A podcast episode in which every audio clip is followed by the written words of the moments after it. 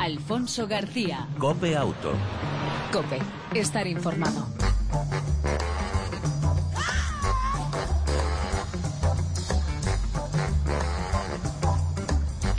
Hola, ¿qué tal? ¿Cómo estás? Bienvenido una semana más a este tiempo de radio dedicado al mundo del motor, tanto en las dos como en las eh, cuatro ruedas.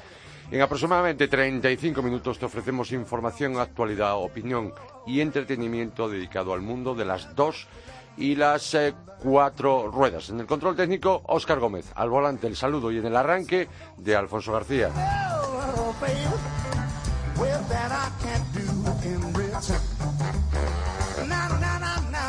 Ponemos el cinturón y arrancamos.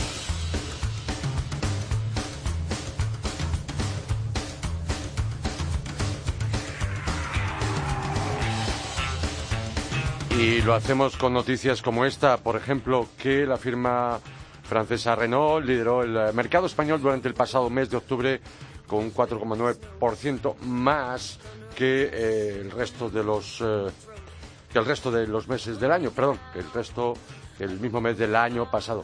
En lo que va de, esta, de este mes de octubre, la segunda posición en venta ha sido para Ford, la tercera para Nissan y la cuarta para Kia. Lo que va de año, la primera posición por volumen de ventas, de ventas por marcas fue para Opel, seguida de Volkswagen, y la tercera posición en el podio para Renault. Por su parte, en cuanto a los modelos, el Seat León, el más vendido en octubre, por delante del Nissan Qashqai, del Seat Ibiza, del Citroën C4 y del Renault Megane.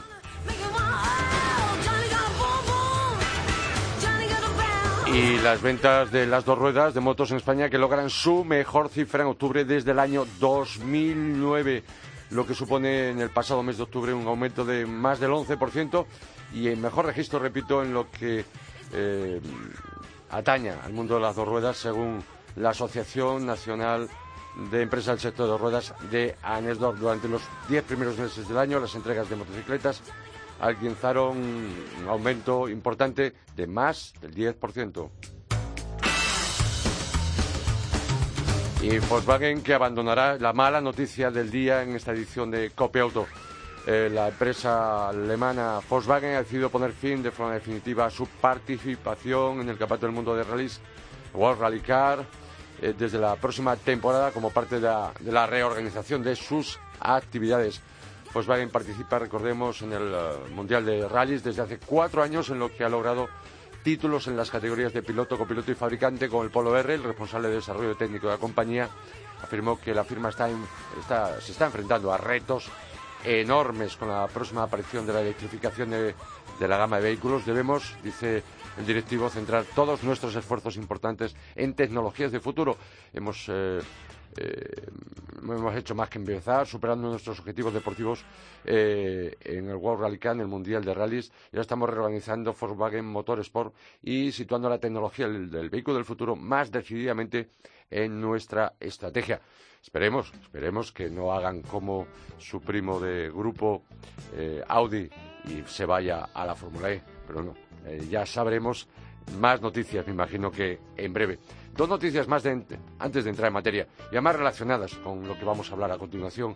Más del 35% de las reposiciones de neumáticos en los dos últimos años, de los dos últimos meses, perdón, del año, según la experiencia de Euro, Euromonti Tires, que atribuye el incremento de cambios al empeoramiento de la meteorología que lleva a los usuarios a renovar las cubiertas más desgastadas. La llegada de las lluvias generalizadas, la bajada notable de las temperaturas en las horas iniciales de la mañana y tras la caída del sol o la aparición de las primeras placas de hielo conducen a muchos conductores a tomar la decisión de sustituir las cubiertas por otras eh, nuevas, esas cubiertas usadas por otras en mejores condiciones.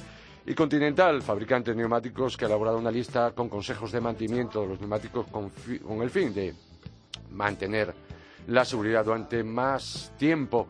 La compañía resaltó que las cubiertas representan un punto vital en la seguridad vial, puesto que son el único punto de contacto entre el suelo y el vehículo, por lo que destacó la importancia de comprobar su estado y de cambiarlos cuando el dibujo sea inferior, en este caso al 1,6 milímetros, eh, o bien porque estén dañados. En este sentido, eh, dice que la duración de estos productos depende de varios factores, entre los que se encuentran su composición, aunque sobre todo el uso que, se hace de ellos, ya que una utilización racional aumenta la duración de los mismos.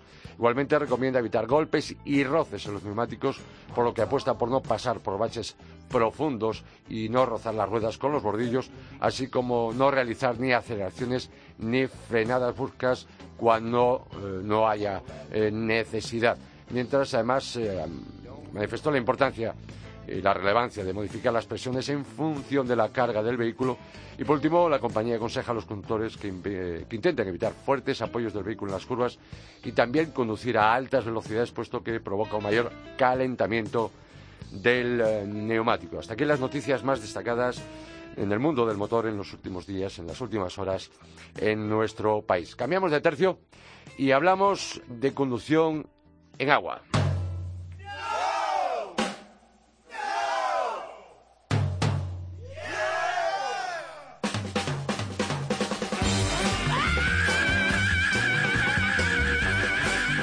Aunque no lo parezca, estamos en otoño y lo habitual sería que las lluvias estuvieran presentes, como hace aproximadamente una semana.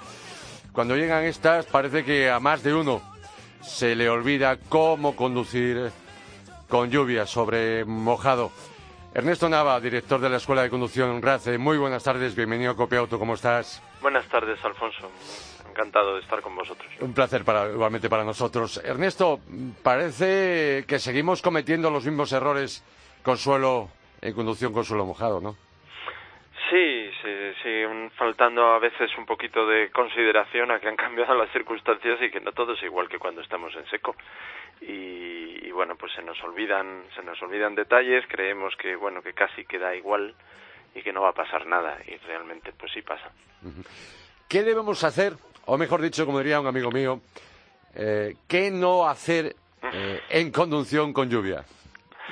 Bueno, a ver, yo digamos que mm, a mi modo de ver hay tres, tres aspectos a la hora de, tratar el tema de la conducción con lluvia, que dos tienen mucho que ver con el coche y uno tiene que ver, lógicamente, ya con, con la persona, no con el conductor. Entonces, a mi modo de ver, pues es básico, eh, por muy repetido y, a veces eh, yo creo que de tanto escuchado o aburrido, sí. pero es básico el tema de los de los neumáticos, ¿vale? El neumático es al final el que nos une al mundo en todas las circunstancias cuando vamos dentro de un coche y por supuesto en el caso en que el suelo al que nos queremos unir pues está mojado ese neumático tiene que dar las mejores condiciones posibles, ¿de acuerdo?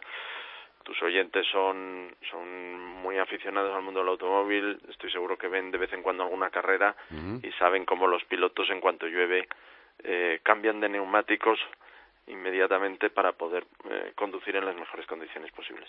Entonces el neumático tiene que estar en perfectas condiciones de dibujo o en las mejores posibles porque el dibujo es el que nos va a dar la capacidad de evacuar agua. que, de que ese agua que está encima del, de la superficie de la carretera y, sobre la que rueda nuestro neumático y se desplaza, como yo le digo a la gente en nuestros cursos, pues, pues no solo es su vehículo, sino también las vidas que van dentro, pues ese neumático tiene que tener los canales por los cuales evacúa agua en el mejor estado posible. Eh, recordar que cuando estamos con la con la eh, profundidad mínima legal del 1,6 milímetros estamos ya en distancias de frenado eh, cercanas a los al 30% más de lo que tendríamos en unas condiciones de neumático en buen estado.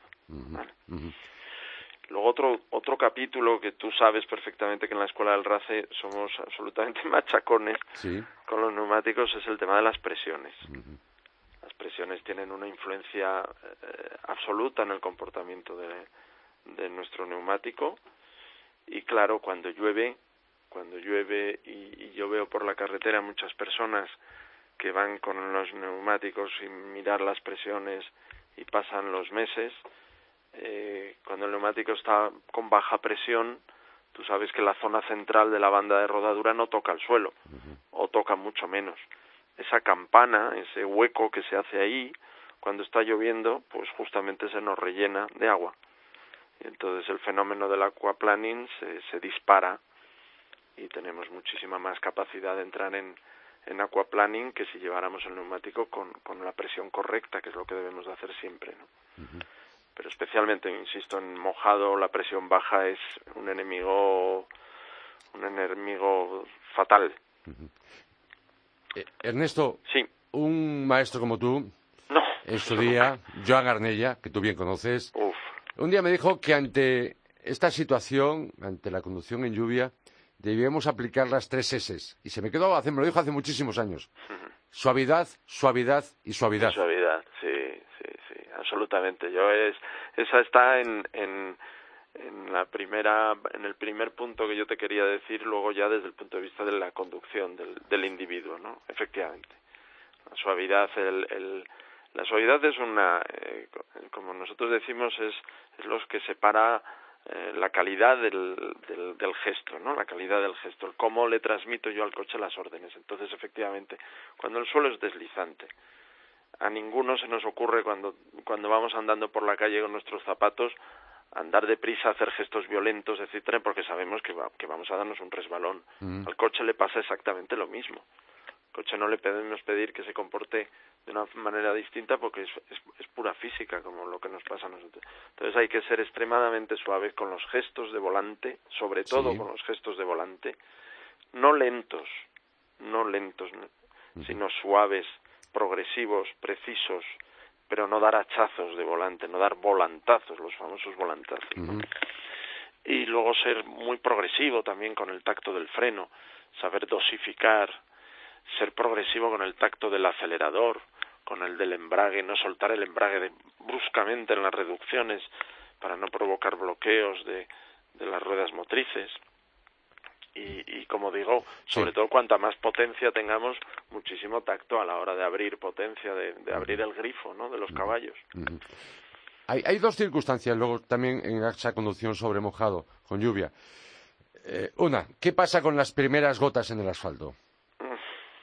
Bueno, pues ahí yo creo que eso es de las cosas, fíjate, en, en los cursos eso es algo que sí. casi todo el mundo tiene claro, ¿no? Uh -huh. Que que cuando empieza a llover, pues, pues digamos que todo lo que hay por flotando por el aire y sobre todo todo lo que hay por el suelo sí. cae al suelo y se monta ahí un batiburrillo. Uh -huh. Y efectivamente, en ocasiones y en según qué tipo de carreteras y, y el rodaje y el uso que tengan, pues, pues se te monta allí un, un pequeño chocolatillo que te hace que, que la carretera pues deslice más. ¿vale? Pero yo también le prestaría mucha atención, ya que me preguntas esto, sí. a otro matiz que es el, el del estado general del coche. ¿no? Uh -huh. eh, cuando truena nos acordamos de Santa Bárbara yeah. también en este caso. Ajá. Y entonces cuando nos empezamos a dar cuenta pues que el coche va más seco de suspensión que otro poco porque porque eso de los amortiguadores, no sé. Otro... Me, dijeron, me dijeron que estaban ahí, pero no sé muy bien para qué sirven. Otro, los grandes olvidados del automóvil. Absolutamente, absolutamente. O sea, yo me atrevo a decir que son los desconocidos. Sí, desconocidos, los más desconocidos. Entonces tú ves que la gente va con, con, con un, no con un amortiguador, sino con una barra de hierro rígida uh -huh. que ya no da ninguna función y, sí. y, tú sabes como yo que justamente en competición, cuando llueve, lo primero que hacen los pilotos es montar suspensión más blanda, más suave, blandita, porque claro, porque la respuesta tiene que ser más progresiva. Pues si llevas al amortiguador en mal estado, uh -huh. eh, no esperes que el comportamiento de tu coche sea bueno. Y luego, dos matices más, sí. si me permites, para acabar, aparte de lo que tú me quieras sí. preguntar, el tema de las escobillas, qué tontería, las escobillas del limpia, pues eso, pues eso, hay que ver, hay que ver, hay que ver porque, porque luego eh, pues el coche se empaña y la lluvia es muy fuerte y entonces yo necesito que esas raquetas del limpia estén en buen estado y, y me quiten el agua de delante. -huh, ¿vale? uh -huh. Y tener los cristales limpios por dentro, uh -huh. por dentro es fundamental. Porque Eso me decía que, mi padre. Claro, porque es lo que luego provoca que el cristal se empañe con mucha más facilidad. Sí. y, y, te resultará curioso, Alfonso, pero... Sí pero hay muchas personas que no saben que el aire acondicionado se puede utilizar en, en invierno también. Lo hemos hablado muchas veces y todavía hay gente que le sorprende sobremanera. No, es que me voy a quedar fre me voy a quedar helado. Es que no, que no, tú pon la temperatura que quieras ir, pero pon el aire, que el aire reseca Bien. y te seca mucho el, el ambiente, ¿no? Y, y, y, también luego el último detalle, sí. muy importante, la iluminación. Ah. Eh, la iluminación. Aparte de que tengas todas las bombillas en buen estado, mm. enciéndelas enciéndelas, caramba. Utiliza la luz de cruce constantemente de día y de noche, mm. pero sobre todo de día. Mm. ¿Eh? porque te tienen que ver y a todos nos agrada muchísimo cuando vamos conduciendo y hay lluvia y hay mala visibilidad, pues tener localizado a todo el mundo, pues pues a ti que te localicen también, que es muy importante que no te pase nadie por encima. Ernesto, eh, se me acaba el tiempo. Eh, la otra cuestión, hablaba de poca agua en el suelo, en el asfalto, las primeras gotas, mucha atención, mucha precaución. Y luego, ¿qué nos podrías recomendar si nos encontramos ante esa balsa de agua en la calzada? Bueno, pues en las balsas de agua, eh, ante todo mucha calma, fuera de bromas, eh, mantener el volante firmemente sujeto, no brusquedades, mantener la trayectoria, levantar el pie del acelerador, no ejecutar gestos de volante violentos y no ejecutar gestos de frenada violenta. ¿eh? Entonces, lo que nos interesa es que el coche pierda velocidad progresivamente. Y si entramos solo con un lateral del coche en el agua, es decir, con dos ruedas de la derecha o de la izquierda en el agua, saber que ese lateral se va a ver frenado por el efecto del agua y estar atento a corregir con suavidad con el gesto de volante para mantener la trayectoria. Alfonso, y la distancia, por favor. Sí. La distancia entre los coches. Ya lo creo. ¿Eh? Hay que aumentarla. Uf, siempre y darnos hueco y ser respetuosos y, darnos espacio para maniobrar, que, que todos resbalamos luego. Ya lo creo. Ernesto Nava, director de la Escuela de Conducción RACE. Estaríamos mucho más tiempo, pero bueno, no será la primera ni la última que te volvemos a llamar para que nos des tus sabios consejos más adelante hablaremos ya del tema invernal, nieve, hielo y esas cosas. Si llega. Si llega, pues, si llega, pero bueno. y si vuelve la lluvia, también es verdad. Exacto, exacto. Eh, decía, gracias por tus sabios consejos, gracias por atender la llamada de Copeauto. Pero si alguno todavía tiene dudas, lo mejor, ponte en las manos de Ernesto Nava en los cursos de mejora y perfeccionamiento de la conducción. Las mejores manos, la de Ernesto. no, las del RACE, siempre las del RACE, Alfonso. Muchas gracias a vosotros. Un abrazo y hasta la próxima, Ernesto. Hasta pronto. Gracias, chao. Alfonso García. Cope Auto. Cope, estar informado.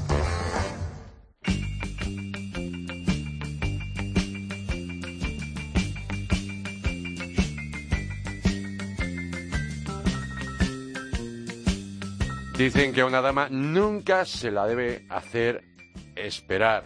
Y por ello la saludamos ya rápidamente. Bárbara Santos, responsable de patrocinios y eventos de Volkswagen España. Buenas tardes. Hola, buenas tardes, Alfonso. Buenas tardes a todos. Eh, este fin de semana, el próximo sábado, en el circuito del Jarama, se celebran 40 años de un mito, de un icono, el GTI del Golf, el coche más vendido en la historia de Volkswagen. Eh, Bárbara, vuestra marca en nuestro país, Volkswagen España, vais a celebrarlo, repito, con ese GTI Day. ¿En qué va a consistir?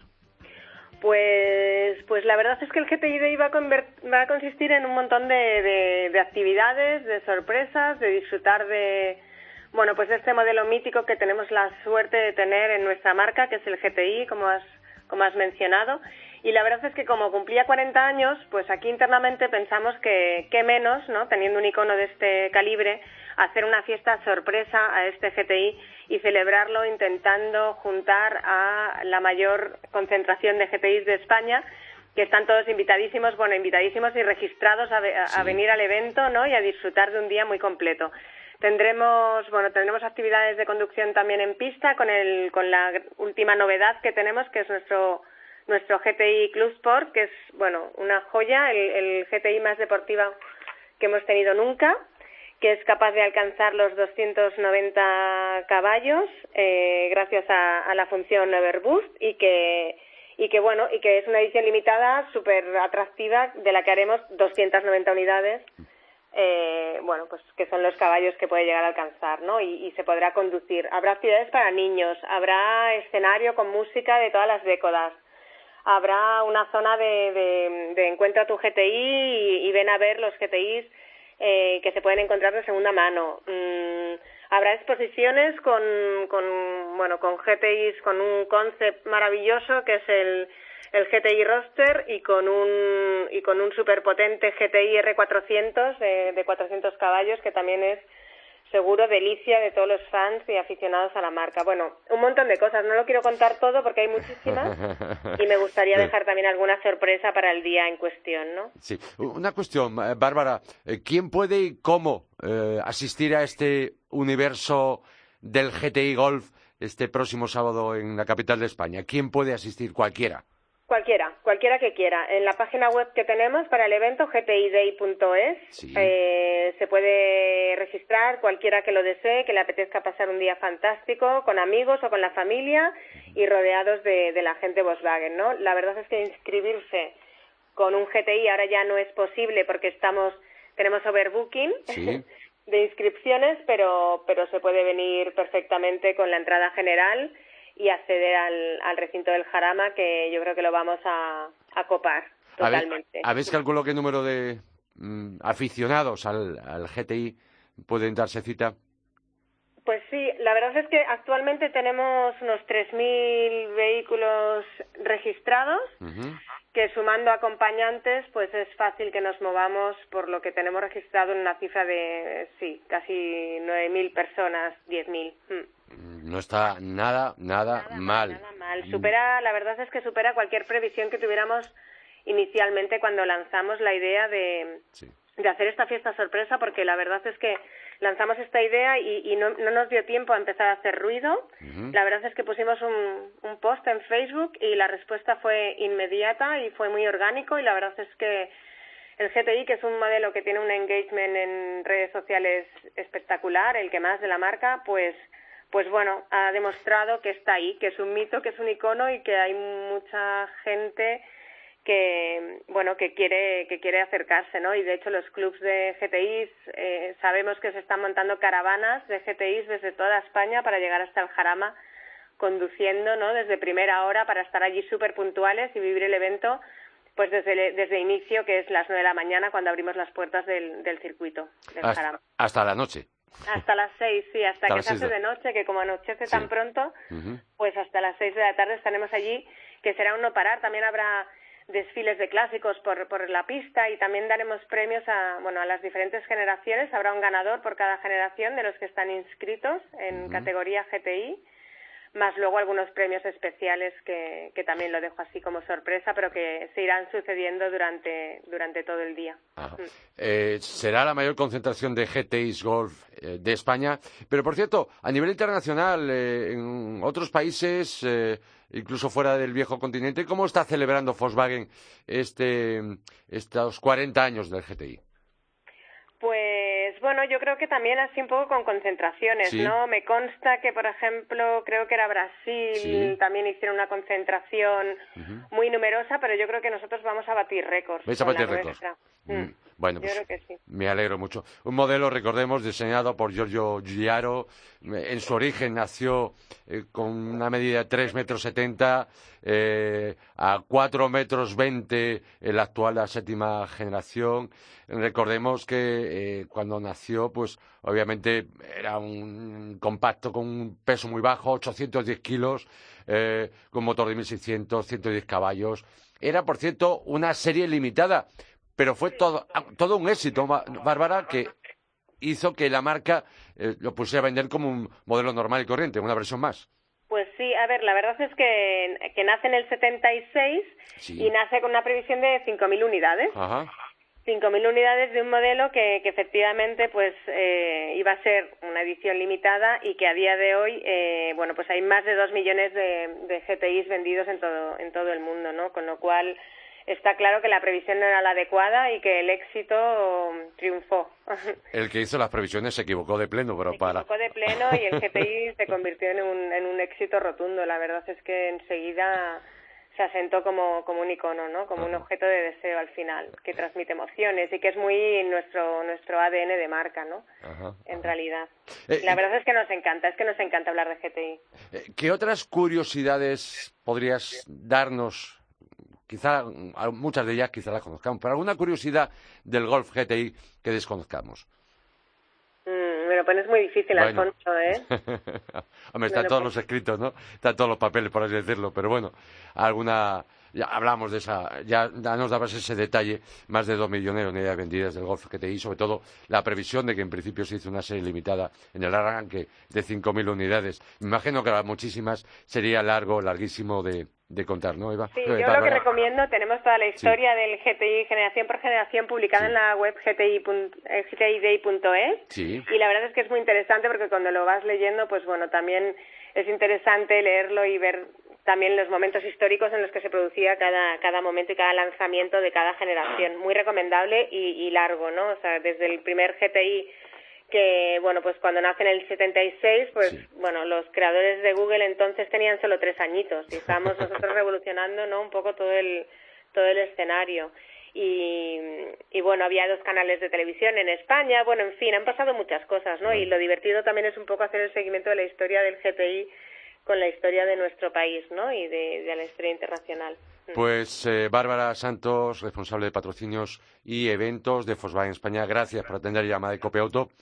No te vamos a desear mucha suerte porque estoy convencido que va a ser toda una suerte de éxitos este GTI Day el próximo sábado en el circuito del Jarama y que vais a partir todos los récords de ser la mayor concentración de GTIs mm, de España y esperemos que de Europa y que sea todo un éxito, por pues supuesto. esperamos, esperamos que sí, y que aunque llueva un poco, que la previsión no es muy buena en realidad, pues que, que seamos capaces de, de, mantener el brillo a pesar de las nubes, que yo creo que seguro que sí que con el GTI lo conseguiremos. Felicidades por esos 40 años de GTI, no, no a ti porque tú eres mucho más joven. Felicidades, repito, a, a, Volkswagen España y nos vemos el próximo sábado en el circuito del Jarama. Venga, allí estaremos. Muchas gracias a todos. Un abrazo, chao.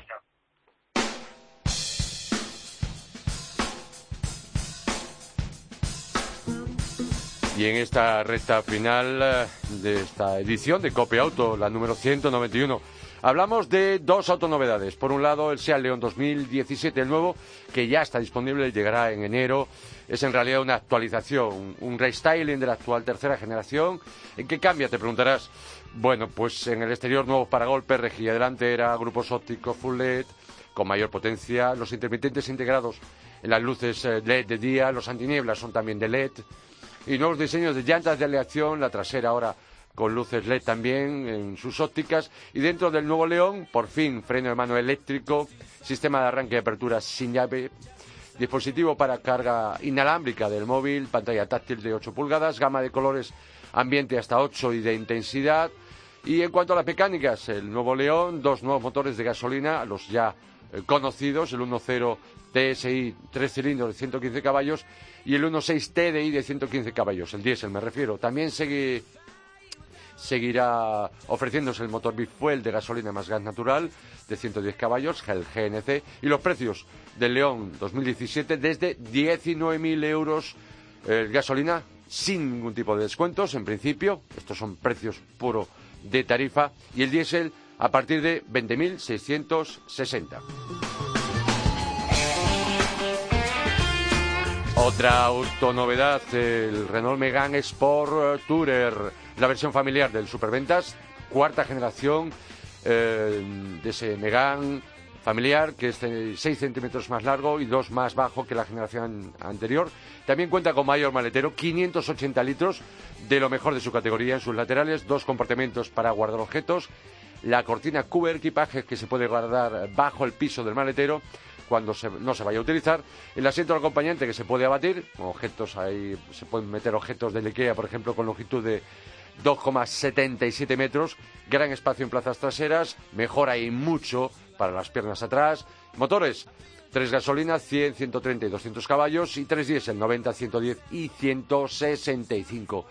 Eh, en 2017 llegará un híbrido, un diésel eléctrico, un diésel con KERS, como si fuera un Fórmula 1. Los precios desde 16.000 euros el gasolina y desde 17.000 euros, 17.550 eh, euros el diésel más barato.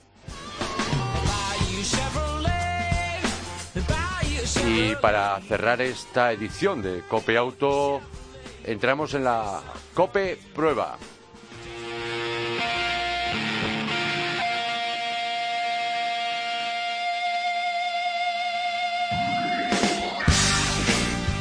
Esta ocasión al Audi A3 Sportback 1.4 TSI 150 caballos Ultra.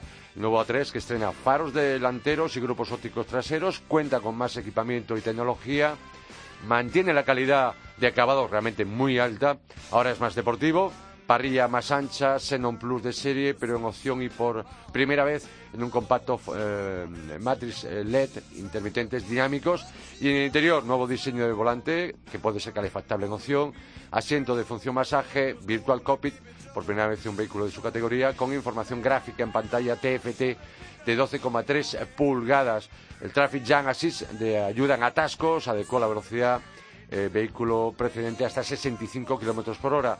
Los nuevos motores de la de A3, el 1.0 TFSI de gasolina y el 2 litros TFSI 190 caballos.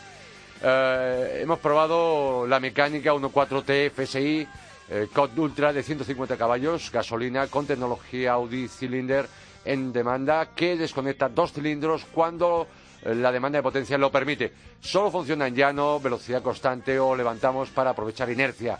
No se nota, es decir, solamente vas a notar una variación en la rumorosidad. Con este sistema consigue que los consumos no sean eh, que sean ajustados en torno a los 6-7 litros de media. Dinámicamente, comportamiento noble algo mm, duro quizá en la suspensión eh, trasera, aunque el vehículo como tal, el Audi A3 Sportback, en esta versión, en esta motorización, busca confort. La suspensión deportiva es eh, regulable, es un extra. Eh, el cambio automático, S-Tronic, siete velocidades, siempre recomendable, pero hay que pagar un plus, nada desdeñable, de 2.300 euros en el mejor, por así decirlo, cambio de doble embrague. no es barato este Audi A3 Sportback, 1.4 T6 de 150 caballos con la carrocería Ultra. Eh, pero bueno, el precio desde 28.000 euros. Y hasta aquí la COPE prueba, nuevo Audi A3 Sportback. Y nos vamos.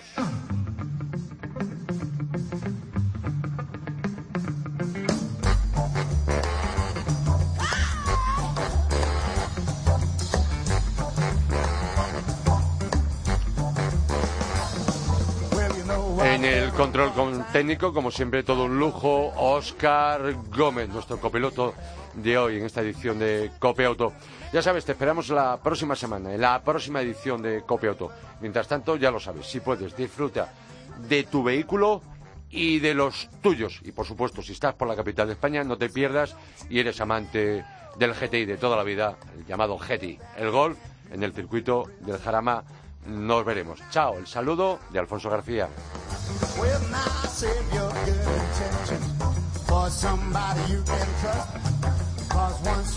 Alfonso García. Cope Auto. Cope, estar informado.